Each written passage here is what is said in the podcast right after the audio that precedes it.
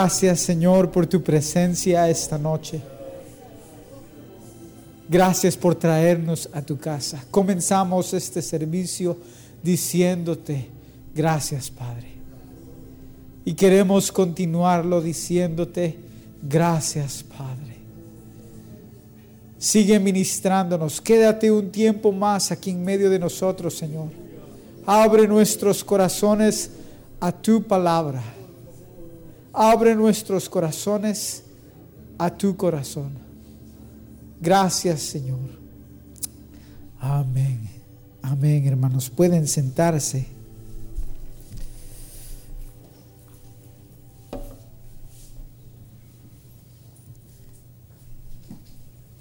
Qué lindo es estar nuevamente en este púlpito.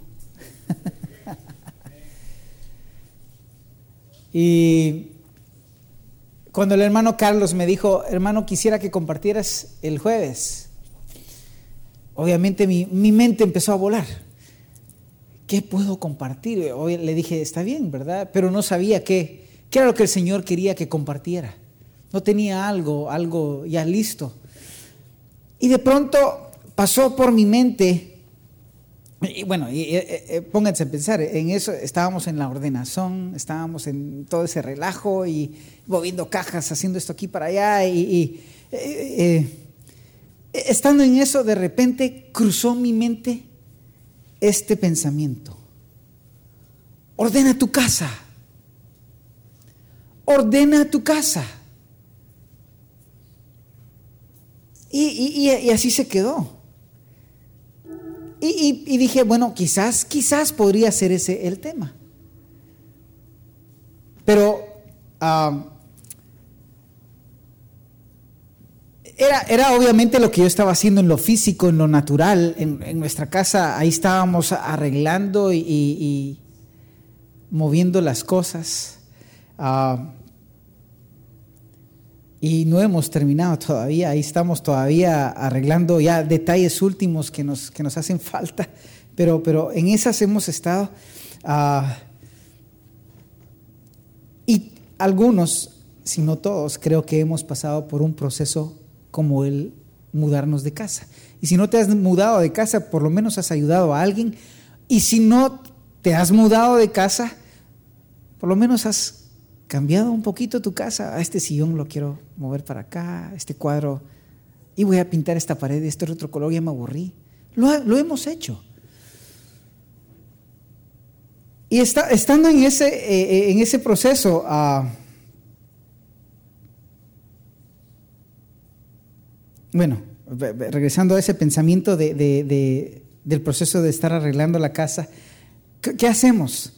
Esta mesa la quiero aquí, ah, quizás este, las mujeres especialmente, ah, no, este cuadrito iría lindo de este lado y, y uno está preocupado en otro montón de cosas, como varones, ¿va? Eh, eh, pero ellas están viendo ahí que los detallitos. Y este espejo mejor lo vamos a poner de este lado, ah, y esta silla va a quedar de esta forma. ah, las fotos se van a ver mejor en aquella esquina, pero el pensamiento persistía. Ordena tu casa. Y entró, empezó a tener aflicción en mi corazón y conflicto, porque el único lugar donde yo encontraba ese, ese mensaje, ustedes lo han leído y lo vamos a ver esta noche. Isaías capítulo 38, verso 1. En aquellos días, Ezequías enfermó de muerte y vino a él el profeta Isaías, hijo de Amós, y le dijo, Jehová dice así, ordena tu casa, porque morirás y no vivirás. Jehová dice así, ordena tu casa. Y el conflicto era, ay Señor, si, esa palabra es para mí, Señor, y sí lo es, hermanos. Espero que en estos días futuros pueda seguir respirando un poco más. O si es para alguien de esta congregación, que no signifique que haya una muerte física involucrada. Ese era mi conflicto. Jehová dice así, ordena tu casa. Señor, ¿estás seguro que esa es la palabra? Señor, ¿en verdad quieres que yo comparta al respecto?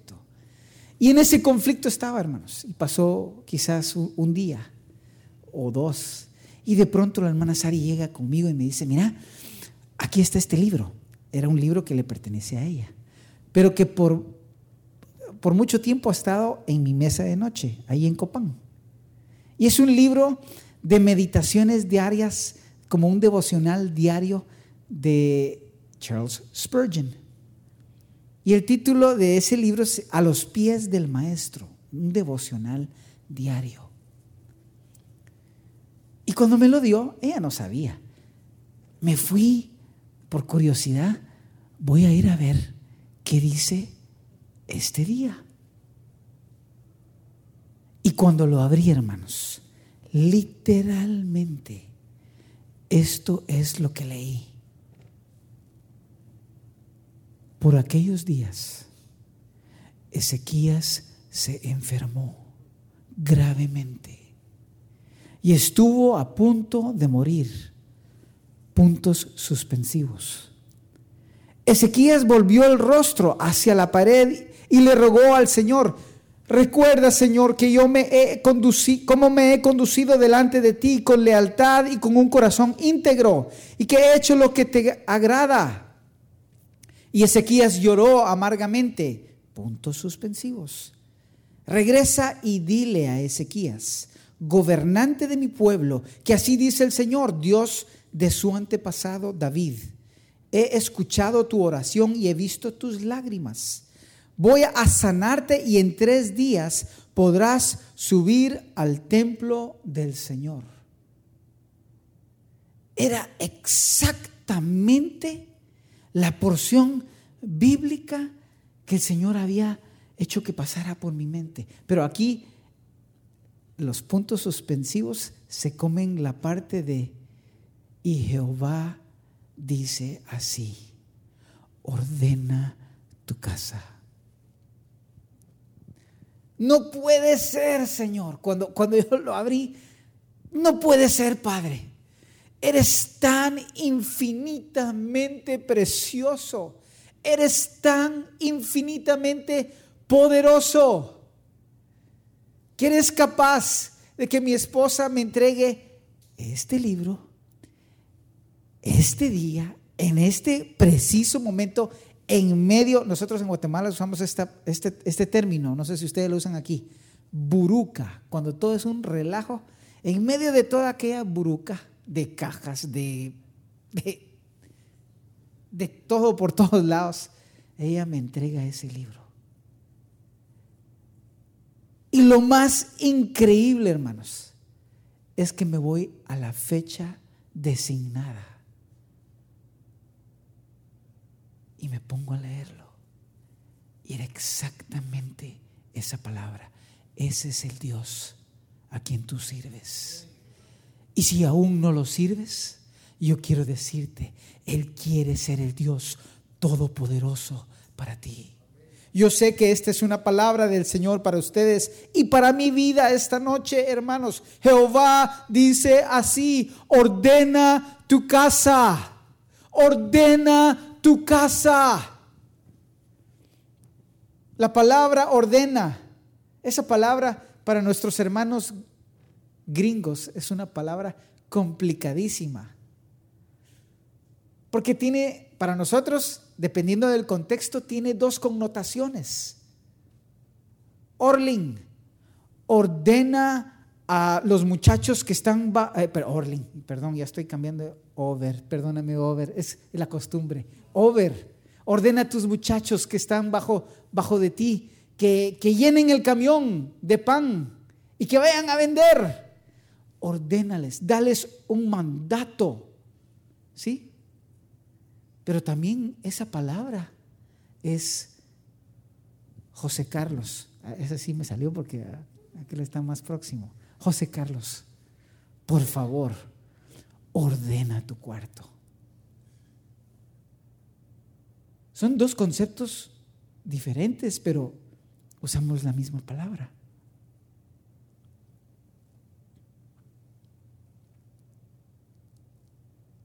Ordena que se haga lo que estoy diciendo que se haga, un mandato. Ordena esta bodega, un arreglo, un ordenamiento. En el sentido de un mandato, de un orden. Un ejemplo es cuando Adán le dice, cuando Dios le dice a Adán, Adán, puedes comer de todos los frutos que hay en este jardín, en este lugar precioso que yo he hecho para ti. Pero tengo una orden, un mandato. De este árbol, del bien y del mal, de este no puedes comer. La palabra en, en hebreo es no, no, no Sabá como la reina de Sabá, es T-S-A, Tzaba. Tzaba.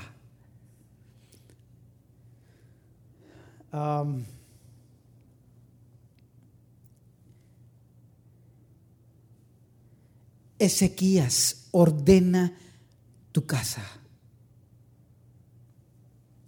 Y esa palabra Saba incluye las dos, las dos connotaciones. Dios le estaba diciendo a Ezequías, Ezequías, empieza a dar órdenes, mandatos en tu casa.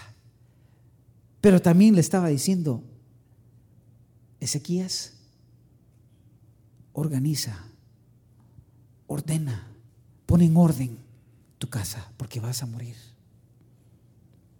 Ordena tu casa. ¿En qué necesitamos nosotros ordenar nuestra casa, hermanos? Porque hoy la palabra es para ti y para mí. Ordena tu casa.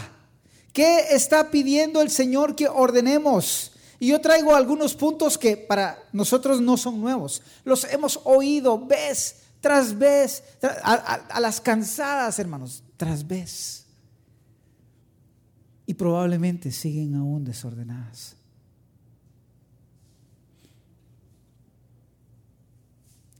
Obviamente en este corto tiempo yo no puedo decirles tantos puntos porque hay tantos puntos donde quizás necesitamos ordenar nuestras vidas. Pero tengo algunas aquí apuntadas y vamos a, verlas rápidamente. Pon el número uno, pon en orden tus prioridades. Pon en orden tus prioridades. Les acabo de comentar que nosotros ahí en la casa estamos ordenando, estamos arreglando. Pero hay un sitio dentro de la casa que definitivamente es prioridad número uno. ¿Quién me dice? A ver, ¿quieren? Dilo recio. La cocina. La cocina hay que arreglarla inmediatamente. Hay que instalar la refri, hay que poner la estufa, hay que sacar, por lo menos hay que sacar, en el caso nuestro, un par de platos y, unos vasitos por ahí para que podamos comer, aunque estoy agradecido porque no he tenido que comer en mi casa todavía, aunque amo la comida de mi esposa, pero hemos estado disfrutando de, la comida, voy a decirlo así, porque ella es la que lo prepara, de Mariela. Gracias Mariela, estamos muy agradecidos, muy sabroso. Pero la cocina es prioridad. Yo puedo dormir en el suelo, yo puedo no tener una oficina, yo puedo no haber colgado los cuadros, yo puedo prescindir de un montón de cosas en la casa, pero la cocina, si no como, no tengo energías. Si no tengo energías, no puedo arreglar el resto de la casa. Debe haber un primero. ¿Qué es lo primero en tu vida? ¿Qué es tu prioridad en la vida? ¿Tu esposo? ¿Tu esposa? ¿Tus hijos? ¿Tu trabajo? ¿Tu negocio? ¿Es eso tu prioridad? ¿Qué ocupa el primer lugar en tu vida? Acompáñenme a Marcos capítulo 12.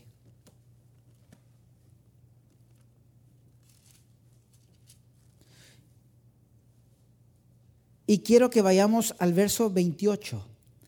Y vean ahí, ahí no va a aparecer y eso me encanta porque por eso es que animo que todos traigan su Biblia porque esto es muy cómodo, es muy lindo, pero es también para nosotros los que compartimos lindo oír.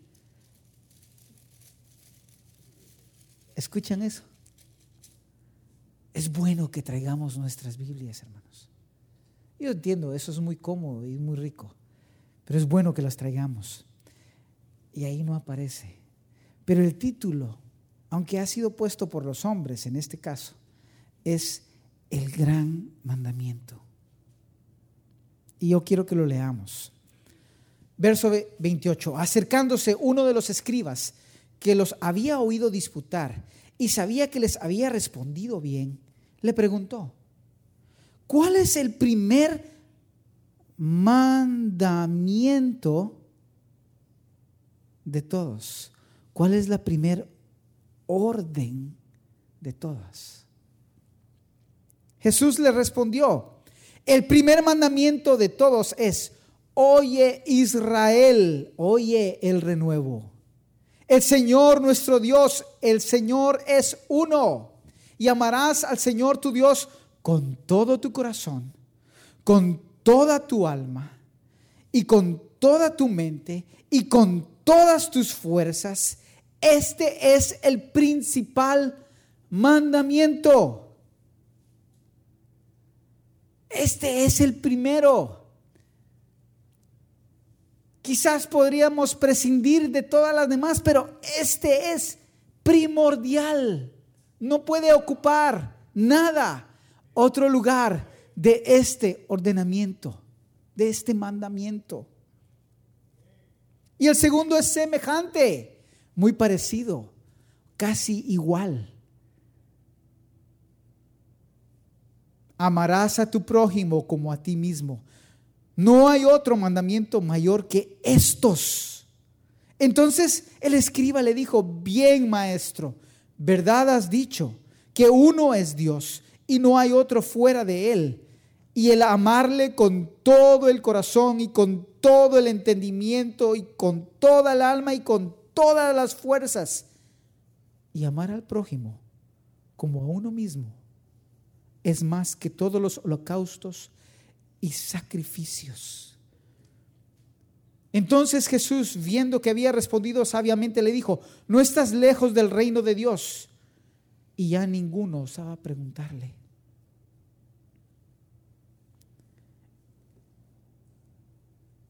Amar al Señor con todo el corazón, con toda la mente, con toda tu alma, con todas tus fuerzas, no con una parte de tus fuerzas, no con una parte de tu corazón, no con una parte de tu mente, ni con una parte de tu alma, no con todo. Eso es mejor que todos los holocaustos y todos los sacrificios. Dios siempre, hermanos, debe ser primero y debe de ocupar el lugar de honor en nuestros corazones. Con razón, el hermano comenzó esta, esta noche diciéndonos, aquellos ancianos doblan sus rodillas y ponen sus coronas delante de Él, porque solo Él es digno. Él ocupa el primer lugar en los corazones de aquellos que se rinden completamente a Él. Ay Señor, ¿cuántas veces hemos cantado ese canto? Siéntate en tu trono, Señor, en mi corazón. Toma el control total, no parcial, no un poquito, no una parte total de mi ser reina sobre mí, reina sobre mí. Siéntate en tu trono, Señor, en mi corazón. El Señor dice que en, esas, en esos dos mandamientos está resumida toda la ley de los, toda la ley y todos los profetas. Amar al Señor y amar al prójimo. Entonces acabamos de ver la primera cosa, pon en orden tus prioridades. Pero el resto de cosas, o las cosas que voy a seguir mencionando, tienen que ver con, por lo menos las dos siguientes, tienen que ver con nuestra relación con los demás. Y tal vez algunos aquí van a decir, pero yo no, eh, con este que sigue, yo no formo parte, de ese grupo que usted va a mencionar, hermano, ahorita. Ordena tu matrimonio. Y hermano, hermana, yo quiero que te veas internamente esta noche y reflexiones con toda honestidad.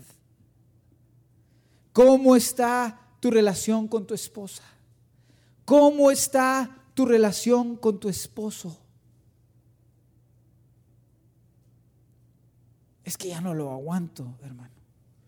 Ay, es que ya no la soporto, pastor.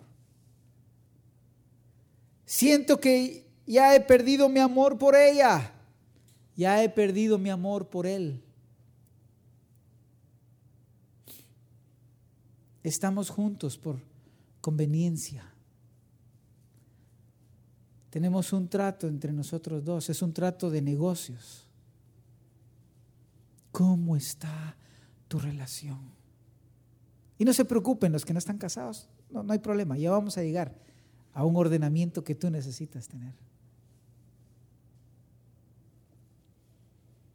Jehová dice así, ordena tu casa. Y no quiero que me malentiendan, hermanos, porque ciertamente en los matrimonios siempre van a haber desavenencias las dos mentes, las dos cabezas no piensan igual. Pero ¿cuál es tu actitud, hermana? ¿Cuál es tu actitud, hermano, cuando esas desavenencias llegan? Hermana, ¿estás dispuesta a sujetarte? Hermano, ¿estarás dispuesto a ceder tu brazo? ¿Dar a torcer tu brazo? ¿Con qué actitud? ¿La actitud que trae paz? ¿La actitud que trae guerra? Así dice Jehová, ordena tu casa. Colosenses 3:18, casadas están sujetas a vuestros maridos como conviene en el Señor. Maridos, amad a vuestras mujeres y no seáis ásperos con ellas. Hermanos casados. Hay pocos esta noche aquí.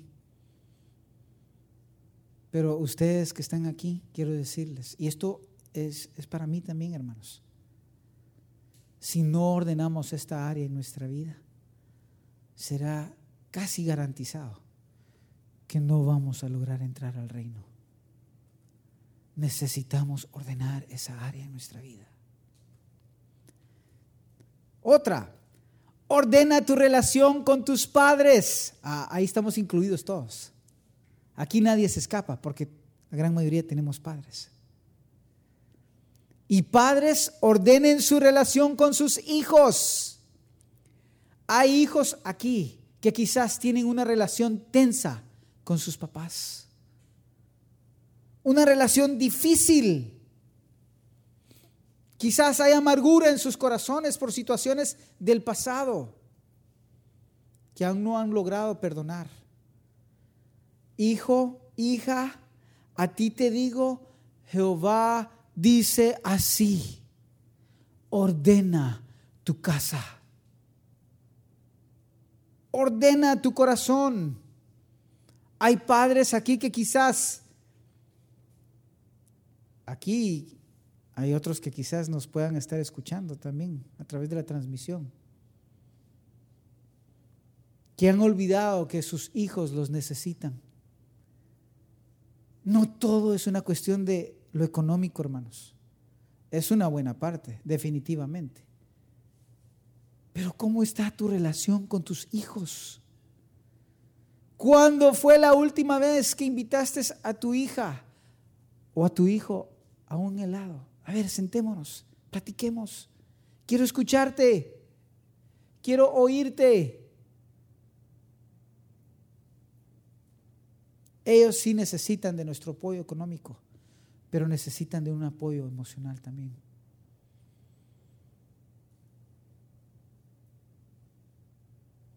Hijos, obedeced, Colosenses, siguiendo Colosenses el, el verso 20, 3.20.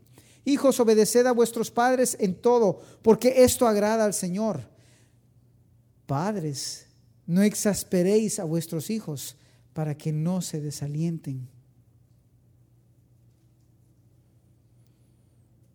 Y la lista podría continuar, hermanos. Yo voy a mencionarles solo algunas aquí y no voy a adentrarme mucho en ellas, pero ordena tus finanzas. Este ha sido un mensaje, hermanos, que lo vamos, nos, y, escuchen, y, es un mensaje que no en Ministerio Cebrón, ni en esta iglesia, ni allá en Copán, era algo que estuviéramos martillando a cada rato, pero sí es un mensaje que todos conocemos. Cuando digo a cada rato, cada domingo. Hermanos, yo conozco iglesias, yo venía de una iglesia donde todos los domingos ese mensaje era tan, tan, tan, martillado y martillado y martillado. Y tal vez no lo decían con palabras, simplemente ahí, ahí va el plato. Una vez. A medio servicio, ¡pum! Ahí va el plato otra vez. Dos veces. A final del servicio, ¡pum! Ahí va el plato otra vez. Tres veces. Aquí nos han enseñado una verdad preciosa en cuanto a las finanzas. Y, regresando un segundito a poner nuestras prioridades en orden, tus diezmos y tus ofrendas debieran de ser lo primero que sale de tu cheque. Eso es lo primero, hermanos. Ah, es que tengo que pagar el carro. Es que tengo que pagar la casa. Es que hay que pagar los estudios de los niños si tú no compras esta verdad, no vas a ver las ventanas de los cielos abiertos sobre tu vida. Y Dios ha querido bendecirte. Pruébame, pruébame. Es el único verso en toda la Biblia donde el Señor dice, a, a todos nos dice, pruébame, tú pruébame a mí a ver si yo no voy a abrir las ventanas y las puertas sobre tu vida si tú eres fiel en esta área. Prioridades. Ordena tus finanzas. Ordenas, ordena tus tiempos de alabanza. Este es un mensaje que también lo hemos oído vez tras vez. Pero nos levantamos. Ah, tengo que ir a hacer esto. Ya, ya es tarde. Tengo que salir corriendo, si no, no llego a tiempo al trabajo. Y se pasó la mañana y no buscaste la presencia del Señor. Ni te importó. Llegas a la casa, estás molido de un día, cansado, ya no quieres saber nada de nada. Lo único que quisieras hacer es ir a acostarte. Y olvidas buscar al Dios que te guardó, que te cuidó, que hizo por ti maravillas durante el día. Ordenemos nuestros tiempos de alabanza, nuestro sacrificio continuo. Ordena tu concepto de la disciplina con tus hijos. No sé cuántos padres hay aquí con niños pequeños y, aún jóvenes. Ay, no, qué duro disciplinar a mi hijo. Qué duro disciplinar a mi hija. Y no lo hacen, no viven de esa forma, es una forma de vida. Y cuando los muchachos crecen, avergonzando a sus padres, avergonzando a su comunidad, avergonzando al mundo entero. Ordena tus motivos, ordena tus anhelos. Y esta noche podríamos continuar agregándole a esta lista. Yo si les diera ahorita el tiempo, alguien me levantaría, como estuvimos anoche por allá, los que pudieron venir para, el, para la cena de la lectura bíblica hicimos unos juegos y ahí estaban todos animados. Y, tan animados que, que, de repente salían los gritos, fulano de tal, tal cosa, tal cosa, tal cosa, y todo el mundo estaba... Si yo les diera el tiempo, estoy seguro que esta lista podríamos seguir toda esta noche de áreas en las que necesitamos ordenar nuestra casa.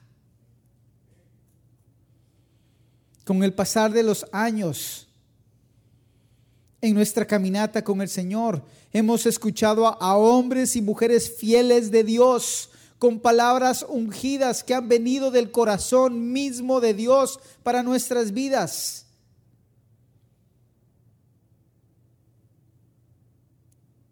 Y cada una de esas veces que esos hombres y mujeres se han parado aquí, el Señor nos ha estado diciendo. Y Jehová dice, ordena tu casa. ¿Qué estamos esperando, hermanos? ¿Qué estás esperando que Él te diga? ¿Estás esperando que Él te diga? Porque pronto vas a morir.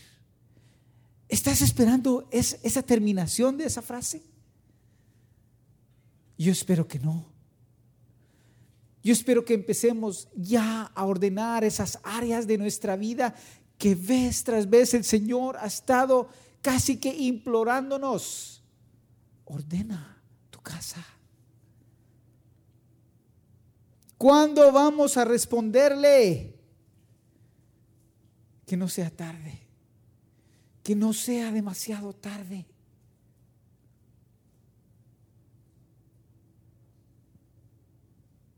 Que Él no venga a decirnos, ordena tu casa porque vas a morir. Algo interesante de la historia del rey Ezequías, hermanos, es que Él comenzó su reinado precisamente haciendo eso, ordenando. ¿Recuerdan? empezó a ordenar la casa de Dios, empezó a ordenar el, tiempo del sacrificio y de la alabanza, porque dice, lo hemos leído en Segunda de Crónicas, que él trajo nuevamente la adoración de David otra vez. Él estaba restaurando el tabernáculo de David en ese tiempo.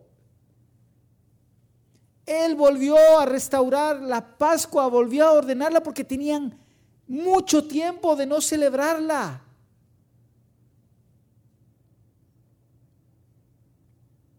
Pero al final de sus días, en ese momento en que él iba a morir, porque el Señor todavía sabemos le dio más tiempo de vida, pero en ese, en ese momento que él enfermó, Dios le dice, ordena tu casa, porque no es como comenzamos nuestra eternidad, nuestra eternidad depende de cómo terminemos. Hermanos, es importantísimo cómo vamos a terminar, no cómo comenzaste, porque todos comenzamos animados la caminata. Conocemos al Señor, tenemos una experiencia con Él y casi que salimos flotando de ese lugar, como que caminando en las nubes por esa experiencia. Pero pasa el tiempo y pasan los años y empezamos a vivir desordenadamente. Por eso el Señor está una vez más diciéndonos, y Jehová dice así, ordena tu casa. Segunda de Reyes, capítulo 18, verso 2. Cuando comenzó a reinar, hablando de Ezequías, quiero que oigan de esto de este hombre. Cuando comenzó a reinar era de 25 años y reinó en Jerusalén 29 años. El nombre de su madre fue Abi, hija de Zacarías. Hizo lo recto ante los ojos de Jehová conforme a todas las cosas que había hecho David su padre. Él quitó los lugares altos y quebró las imágenes y cortó los símbolos de acera e hizo pedazos la serpiente de bronce que había hecho Moisés porque hasta entonces le quemaban incienso a los hijos de Israel y la llamó Neustán. En Jehová Dios de Israel puso su esperanza. Ni después ni antes de él hubo otro como él entre todos los reyes de Judá. Qué honor, hermanos. Qué hombre para ordenar. Quitó, hizo un lado, restauró, porque sí restauró, como les dije, el tabernáculo de David.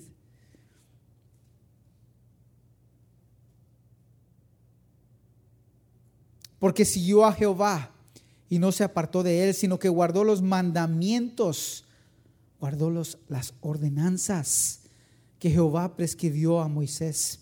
Y Jehová estaba con él y a donde quiera que salía prosperaba. Y él se rebeló contra el rey de Asiria y no le sirvió. ¿Quién es el rey de Asiria en este tiempo, hermanos? Es nuestro enemigo, el enemigo de nuestras almas. Él se rebeló porque él quería poner en orden su vida, su casa. Hirió también a los filisteos hasta Gaza y sus fronteras. Él estaba luchando contra sus enemigos, contra sus gigantes. Desde las torres de las atalayas hasta la ciudad fortificada.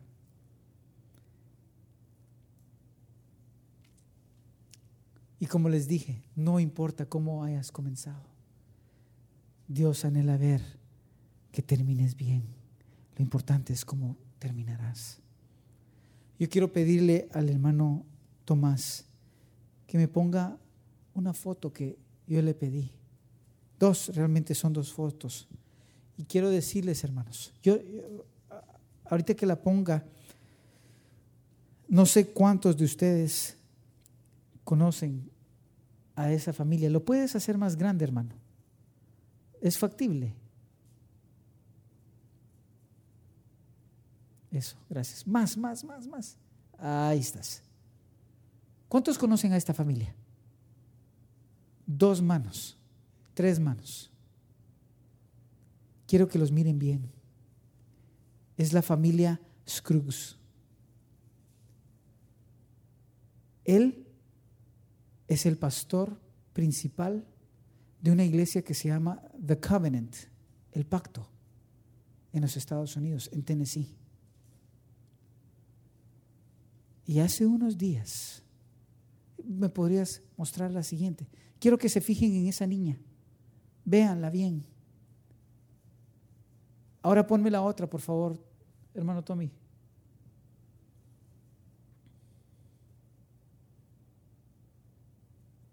¿Ven el rostro lindo de esa niña? Esa niña, hermanos, hace unos días, muy pocos días, una mujer transgénero que se consideraba a ella misma un hombre. Entró a la escuela de esta niña.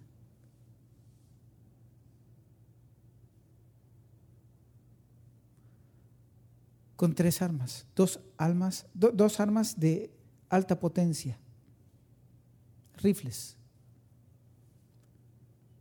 Y mató a tres niños, entre esos niños esta niña y tres adultos.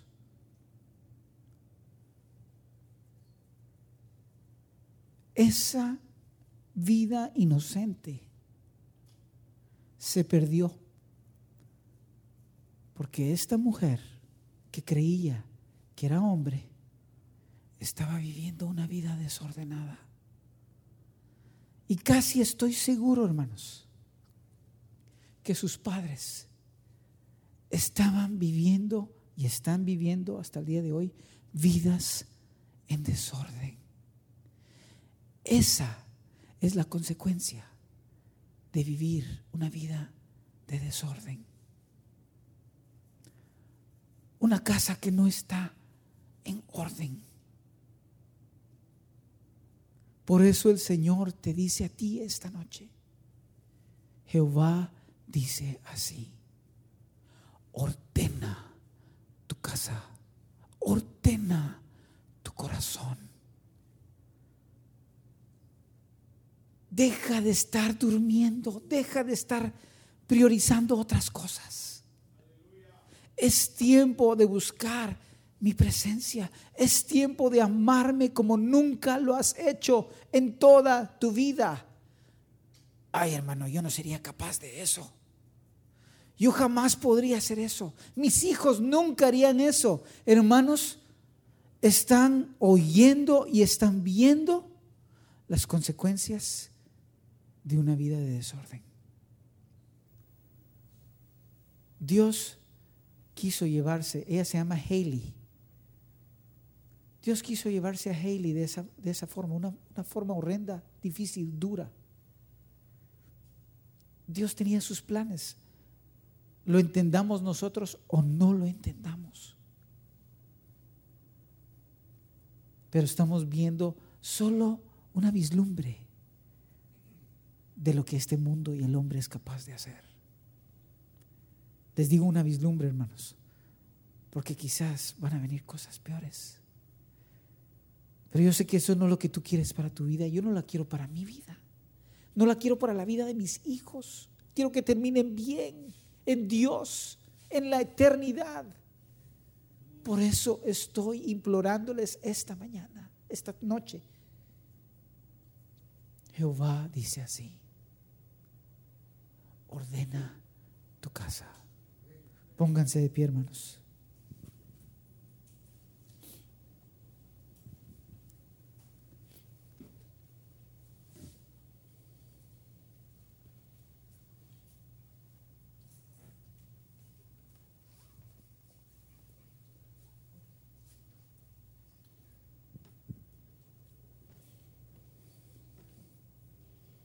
Quizás no mencioné alguna área de tu vida donde tú sabes que necesitas ordenarte.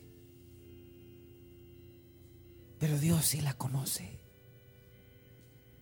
Tú más que nadie la conoces.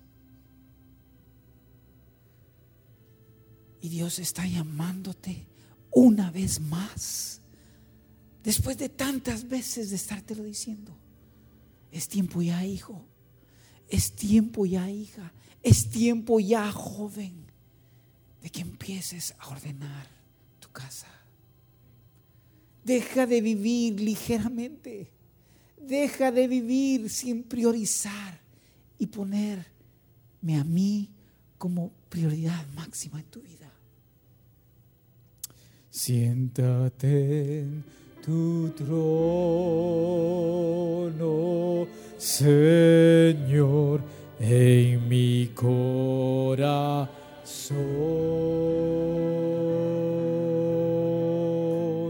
Toma el control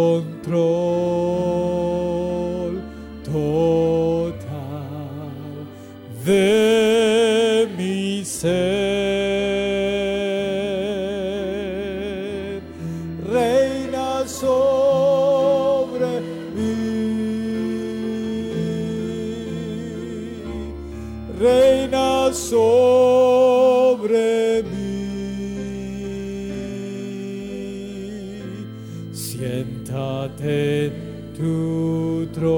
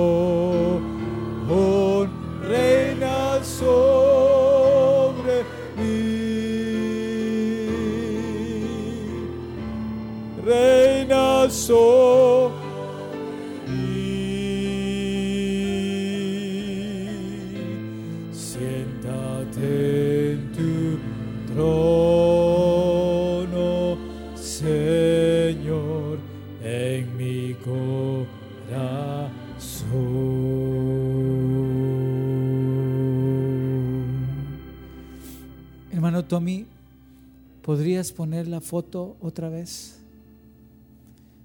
Y quiero hacerlo, hermanos, porque yo les decía de que quizás tú dices, yo no soy capaz de hacer eso. Pero si el Señor no tiene misericordia de nosotros, somos capaces de hacer algo así y aún peor. Yo quiero esta noche hacer algo que generalmente no hacemos. Lo hemos hecho, pero tal vez por otras personas. Para nosotros, Él y su familia son unos total desconocidos. Él se llama Chad Scruggs. Y yo quisiera que esta noche oráramos por esa familia. Mi corazón, hermanos, ha partido porque esta noticia, esa noticia ha corrido por todo el mundo. Yo he estado quebrantado por esta familia.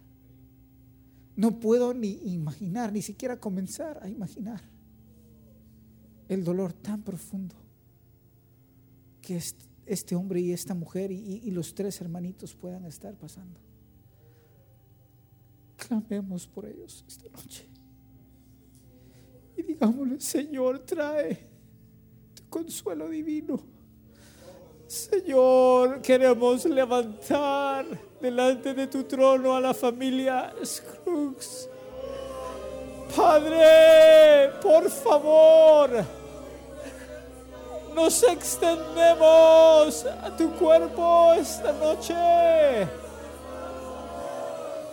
Oramos por este hombre, oramos por su esposa.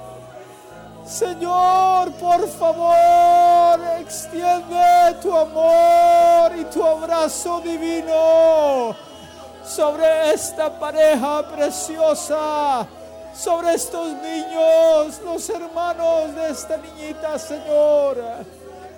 Solo tú puedes traer el consuelo divino. Solo tú puedes hacer la obra en medio de un valle tan profundo, Señor. Padre, clamamos por Chad. Clamamos por su esposa, Señor. Oh Dios nuestro, Dios de toda consolación. Por favor, extiéndete a ellos en esta hora. Padre, no los sueltes de tu mano. Que puedan hallar la fortaleza que viene solo de tu presencia, Padre. Por favor. Ay, Señor.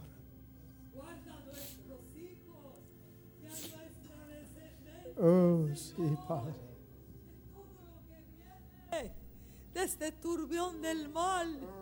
Guárdanos, oh Dios, escóndenos debajo de ese lugar de seguridad que hay en tu presencia, Señor. Mira los tiempos que se avecinan. Señor, esté tu temor en nuestros hijos, en nuestra descendencia, Señor, en esta congregación, en cada familia, en sus hijos. Esté tu temor, Señor, y corramos a ti vehementemente como nunca lo hemos hecho, Señor.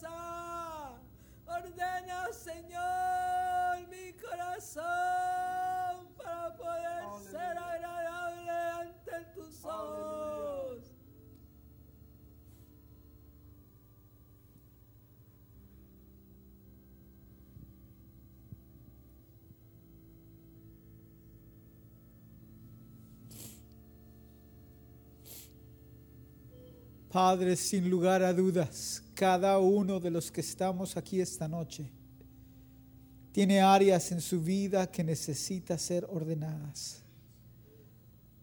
Examina nuestro corazón, Señor, mira lo profundo de nuestro ser y muéstranos esas áreas.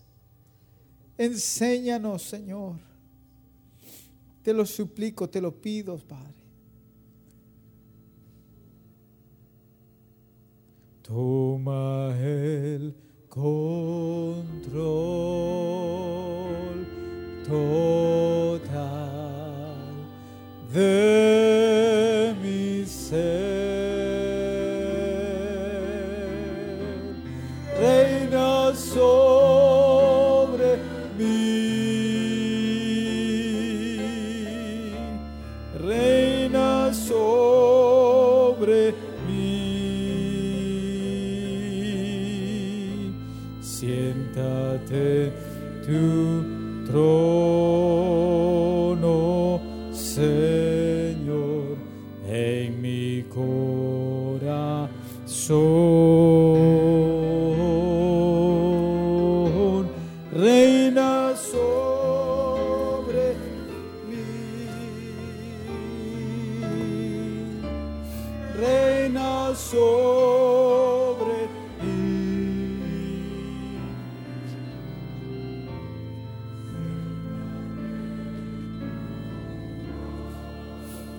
No, Señor, en mi corazón.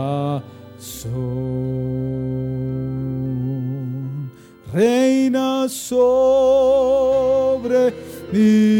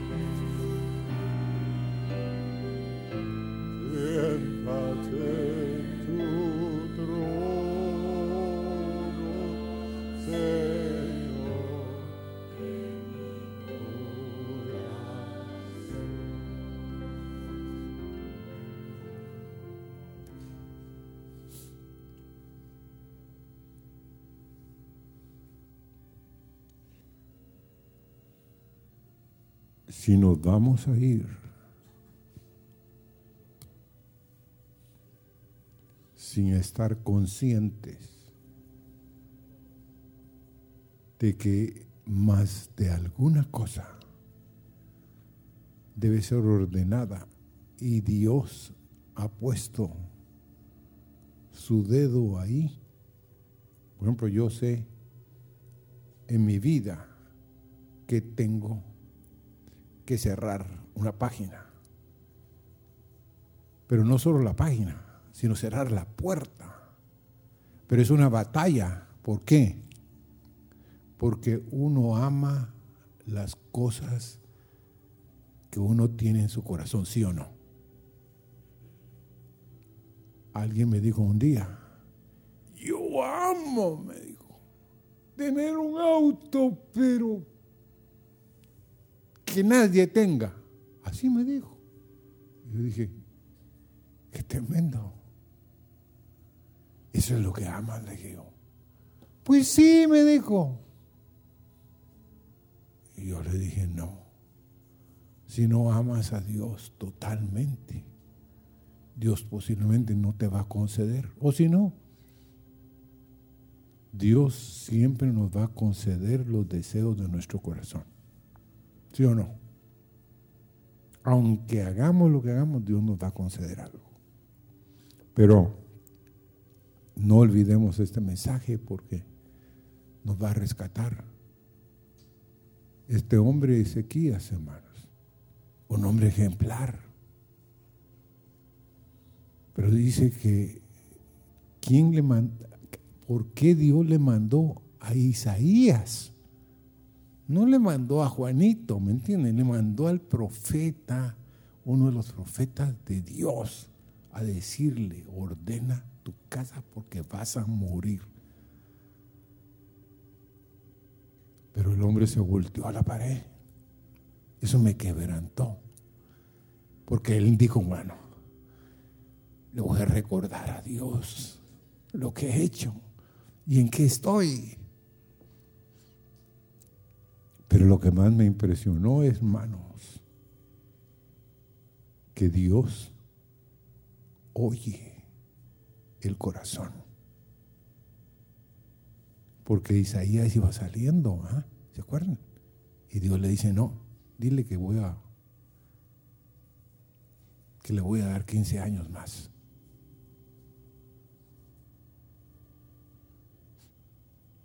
Me impactó el pasaje. Conclusión para tu vida y mi vida. Hijo e hija, hay algo que hay que ordenar. Y Dios esta noche fue puntual. Gracias Señor. Porque el corazón, Señor nuestro, es el corazón como el de Adán y Eva en el huerto. Una sola cosa no debían hacer, Señor. Y esa fue la cosa que hicieron y fueron sacados del huerto. Pero Señor, nosotros queremos volver al huerto y comer del árbol de la vida, Señor. Beber, de los ríos que hay, Señor, en tu presencia. Ayúdanos, Señor, a ordenar aquellas cosas que nosotros sabemos que deben ser ordenadas. Amén. Y Dios los bendiga. Los guarde, hermanos.